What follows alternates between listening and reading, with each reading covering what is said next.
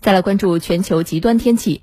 当地时间十八号开始，在经历了数周的高温炙烤之后，意大利中部的多个地区遭遇到强风暴的袭击。十九号，威尼斯水城突发大风和强降雨，游客们在突如其来的暴风雨当中四处闪躲。十九号当天，风暴突然袭击意大利水城威尼斯，广场上的多个遮阳伞被大风吹得团团转，游客们立刻四散而逃。前一天，位于威尼斯市中心。圣马可广场上的钟楼甚至被大风刮掉了几块砖，钟楼内的游客被紧急疏散。十九号，消防部门派出人员检查了钟楼，表示没有造成损失。钟楼的管理员表示，大风突然刮起，而五分钟后广场上就恢复了平静。气象部门的监测显示，位于意大利北部利古里亚区和中部托斯卡纳区的海滩度假村，当地时间十九号也遭遇了强风暴。风速一度超过每小时一百四十公里，中部地区有两人被强风吹倒的树木砸中，不幸遇难。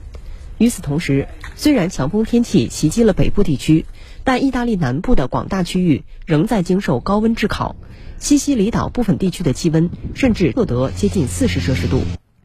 目前，希腊正在遭遇新一轮的高温天气。那根据希腊国家气象局发布的消息，本轮的高温天气将会影响希腊大部分地区，预计未来几天气温要比季节性平均水平大约高出四到七摄氏度。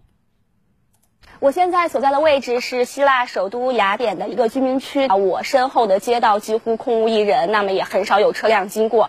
原因是什么呢？这几天希腊又迎来了新一轮的高温天气。那么在希腊的有些地区，最高温度已经达到了四十二摄氏度。在希腊首都雅典呢，在本周末最高气温有也有可能突破三十九摄氏度。从当地时间十八号开始，为应对新一轮高温天气，雅典市政府向公众免费开放七处室内避暑场所。开放时间为早八点至晚八点，这些场所均使用空调降温，并提供冰水等降温物品。希腊国家气象局建议老人、幼儿和有健康问题的人士尽量避免暴露在太阳下。如果必须在户外停留，则建议佩戴帽子或使用遮阳伞。